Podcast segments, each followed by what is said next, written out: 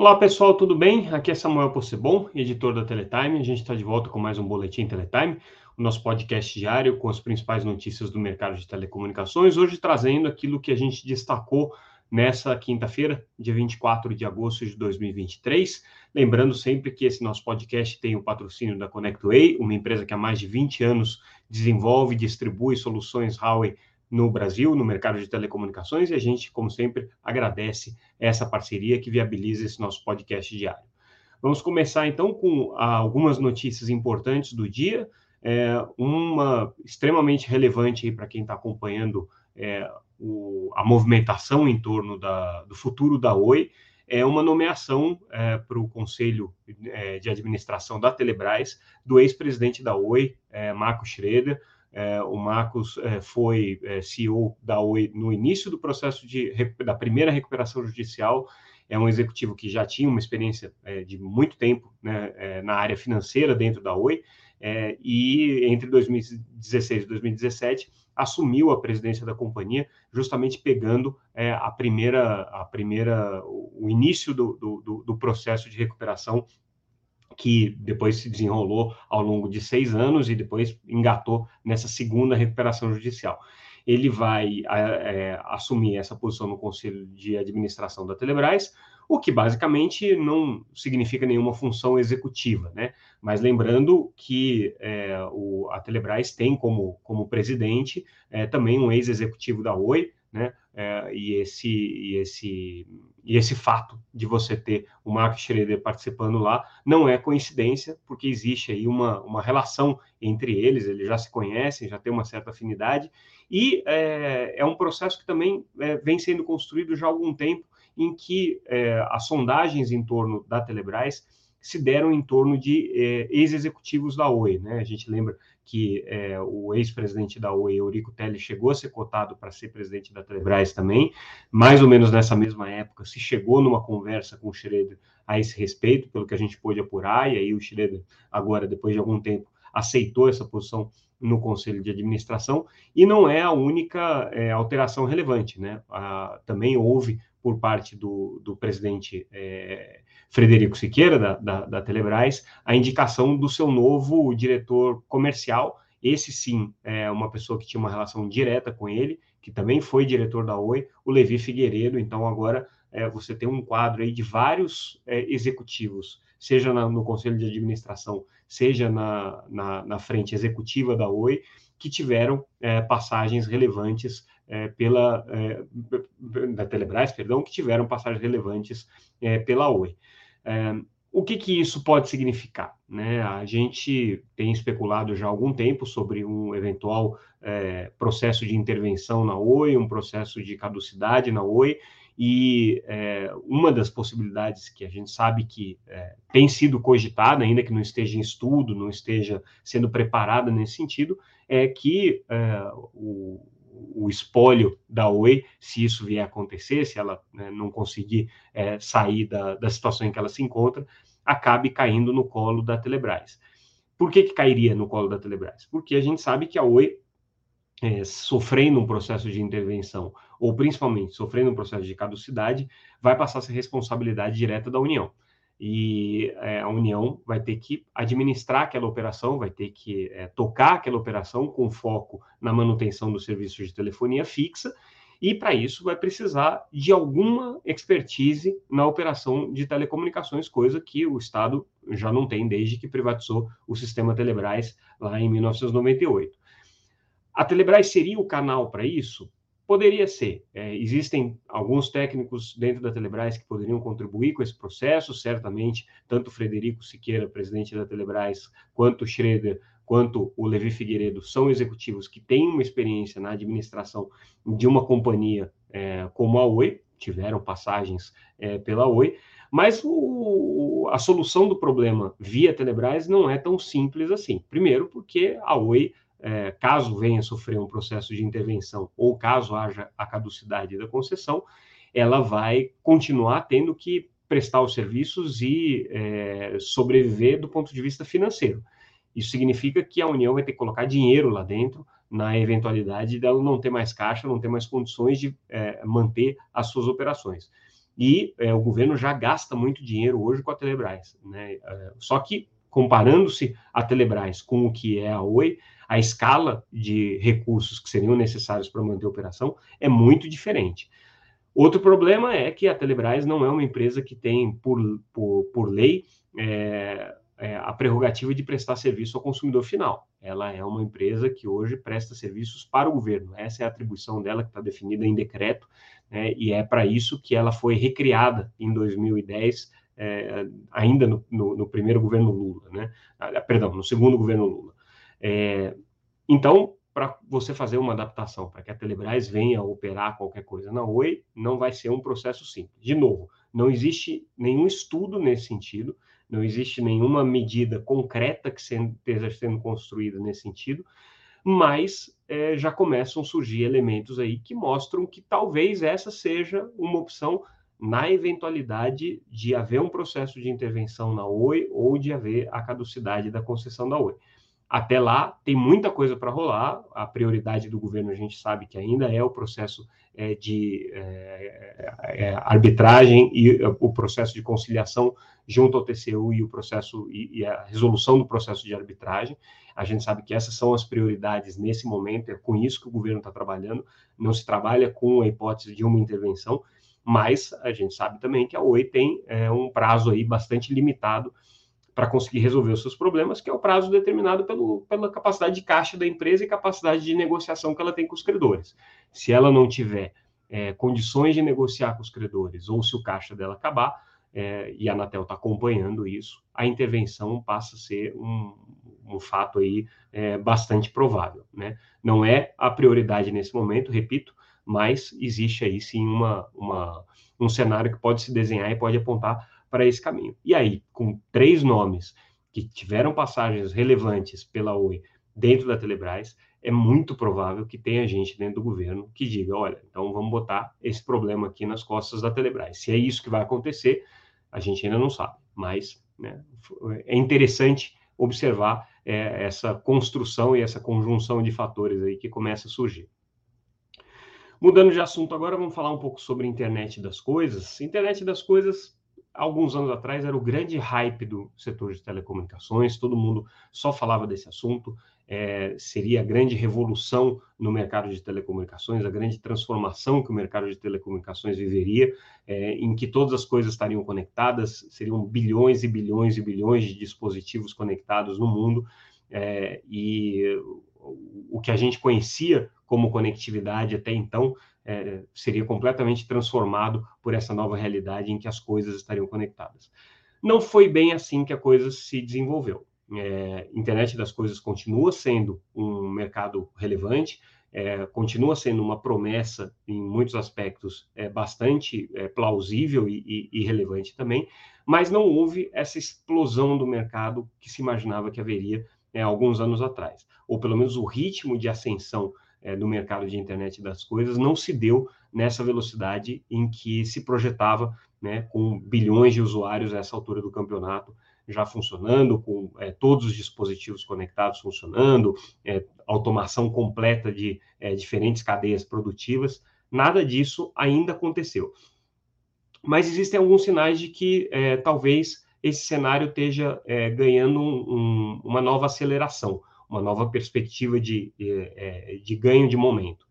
É, num evento realizado em São Paulo, nessa, nessa quinta-feira, é, algumas apresentações é, do, do, consultor é, da Omdia, é, Ari Lopes, e também é, de algumas empresas diretamente envolvidas no mercado de internet das coisas, como a Everynet, indicaram que existe sim um novo momento em que a, a, demanda por aplicações de internet das coisas e é, o desenvolvimento de soluções começa a se acelerar. É, existe, uh, claro, que aí uma percepção que é ainda muito pontual, né, a partir é, do, do, da, da, experiência dessas empresas, é, existe um, um, um, otimismo, mas ainda com muita cautela, né, mas o que, o que se começa a desenhar é um cenário em que aqueles entraves para o desenvolvimento da, da, do mercado de internet das coisas que vinham até então, né, como o desenvolvimento do ecossistema, é, o ganho é, real de, de produtividade, a percepção real de ganho de valor com a internet das coisas, é, começam a se ajustar e convergir para um momento é, mais auspicioso é, e mais promissor. Segundo Daniel Lapper, diretor de novos negócios da American Tower, que é uma das principais operadoras aí de internet das coisas, aliás, a American Tower está comemorando aí é, uma, um, um, volume significativo já de 12 bilhões de mensagens trafegadas na sua rede de IoT, né, o que significa mais de 5 milhões de é, conexões contratadas. Né?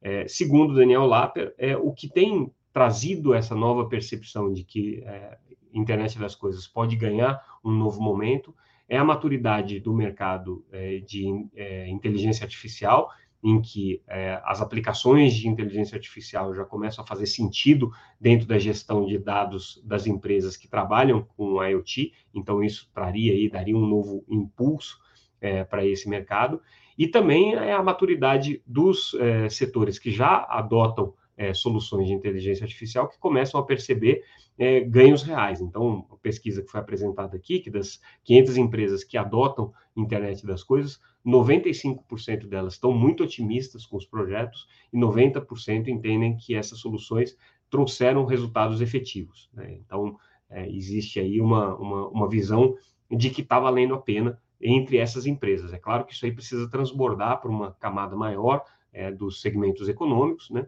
mas já existe aí, entre aquelas empresas que já adotaram a internet das coisas, uma visão bastante positiva que tende a gerar essas novas é, externalidades aí. É, existem né, várias tecnologias de acesso para a internet das coisas, né, é, LPWAN, são tecnologias aí de, de, de é, que usam baixa potência, equipamentos de baixa potência, né, como LoRaWAN ou NB-IoT, é, Existem, existem hoje ainda algumas questões de padronização, que são é, desafios colocados aqui para o mercado de, de internet das coisas, mas o momento parece ser um pouco mais auspicioso. Um outro fator que prejudicou um pouco o desenvolvimento de internet das coisas foi é, o período da pandemia, em que os projetos praticamente pararam, né?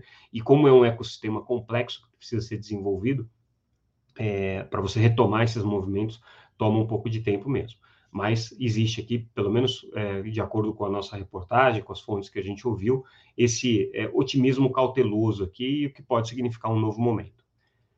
Outra matéria que a gente traz é uma pesquisa feita pela OpenSignal com relação aos usuários de internet móvel, que faz uma medição é, de como é que está o perfil hoje é, das velocidades de acesso é, pelas diferentes regiões do país. Primeiro dado que a pesquisa traz, que chama mais atenção, é que ainda existe aí um percentual grande de usuários de smartphones no Brasil, na casa de 20%, ou um a cada cinco usuários de smartphones, que não consegue performar com velocidades acima de 10 megabits por segundo, uma velocidade é, considerada baixa aí no, no ambiente da banda larga atual. Né?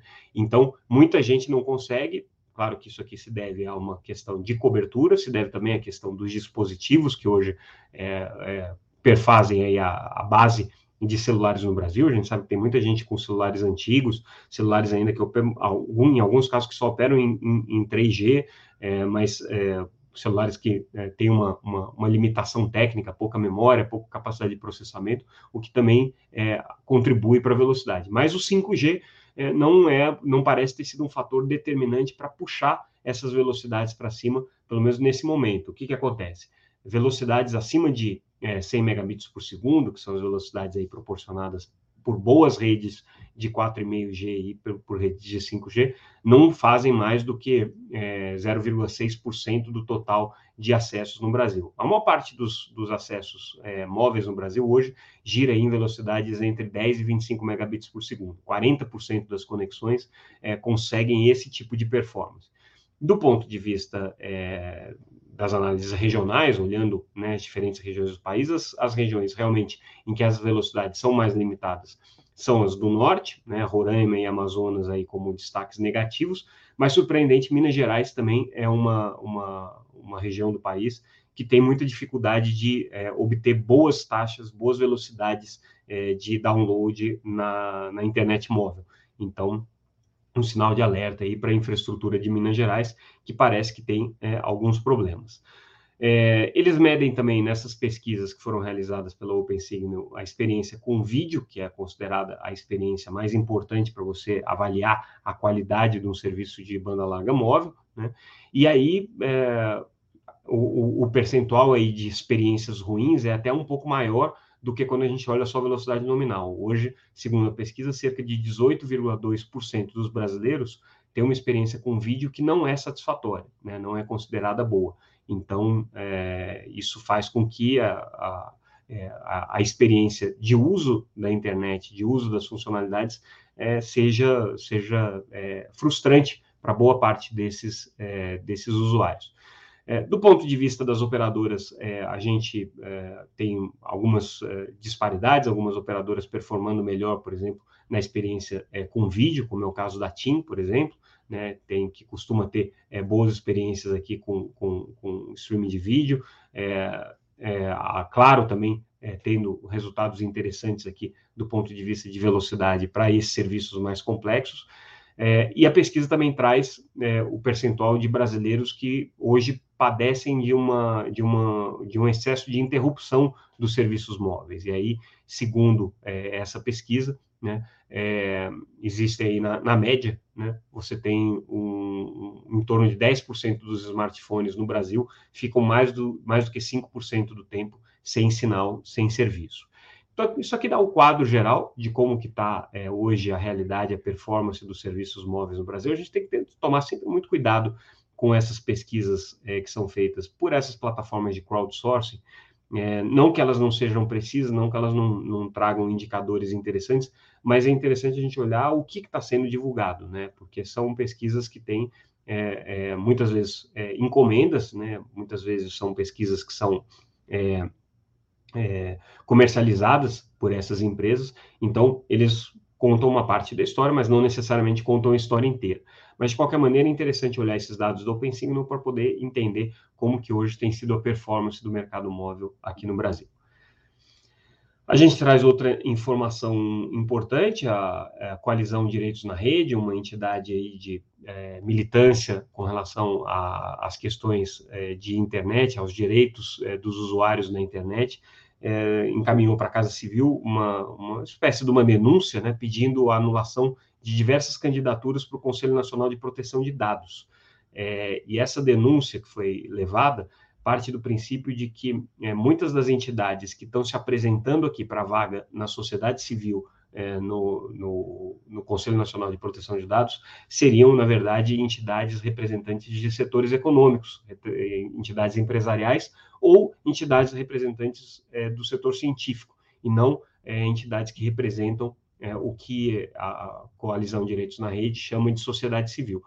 A gente tem que tomar um pouco cuidado com essa expressão, porque sociedade civil pode ser empresarial ou não empresarial, né? Não, não quer dizer que entidades empresariais não sejam, mas como existe a previsão específica né, de vagas para entidades empresariais no, no, na, no, no, Conselho Nacional de Proteção de Dados, o que a CDR está fazendo, a coalizão está fazendo, é denunciar esse descasamento entre é, a candidatura das entidades e as vagas para as quais elas estão se candidatando. Então, é, segundo a coalizão, essas entidades é, de caráter empresarial, e aqui eles citam a Associação Brasileira de Franchising, é, de Máquinas e Equipamentos, a BIMAC, é, entidades mantenedoras é, de ensino superior, Associação Brasileira de Farmácia e Drogaria, são sempre setores que têm grandes interesses aí é, no mercado de dados pessoais, porque lidam com grandes bases de dados pessoais, é, mas que deveriam estar se candidatando, segundo a CDR, para as vagas é, dedicadas ao setor empresarial e não as vagas dedicadas ao setor da sociedade civil.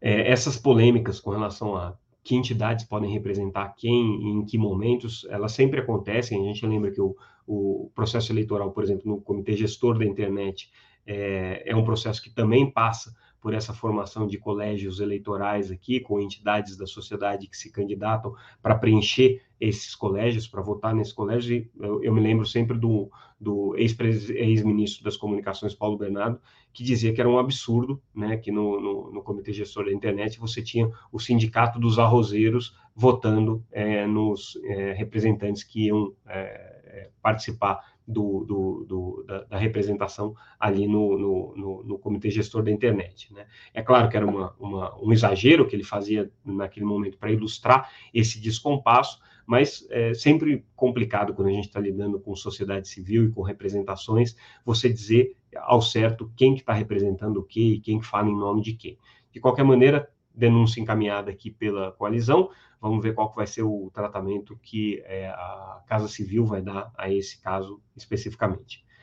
E a gente fecha o nosso boletim de hoje, trazendo mais uma notícia de problemas com o satélite da Viasat, nesse caso é um satélite da constelação Inmarsat, uma empresa que foi adquirida pela Viasat, o satélite foi lançado no começo do, desse ano e está apresentando anomalias aqui na parte de energia, né?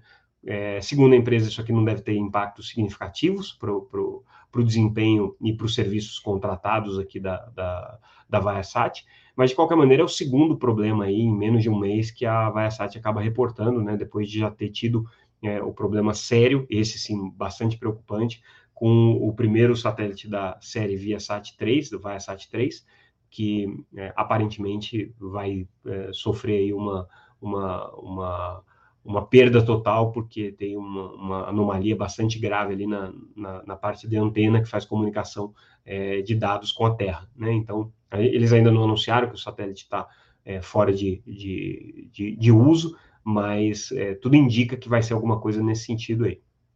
No caso especificamente aqui do Irmasat, é um satélite que tinha um, um outro propósito, né? ele não tinha a mesma, a mesma função do Viasat 3, é, e, portanto, é, ele basicamente serve para oferecer capacidade em banda L, né, para e alguns alguma capacidade também em banda K, mas é, não, não deve ter o mesmo impacto aí do Viasat 3. De qualquer maneira, esse é, Irmasat 6F, F2, que é o satélite que apresentou problemas, é, aparentemente aí vai ficar fora do, do, do circuito é, por algum tempo, se é que vai ser aproveitado ali adiante.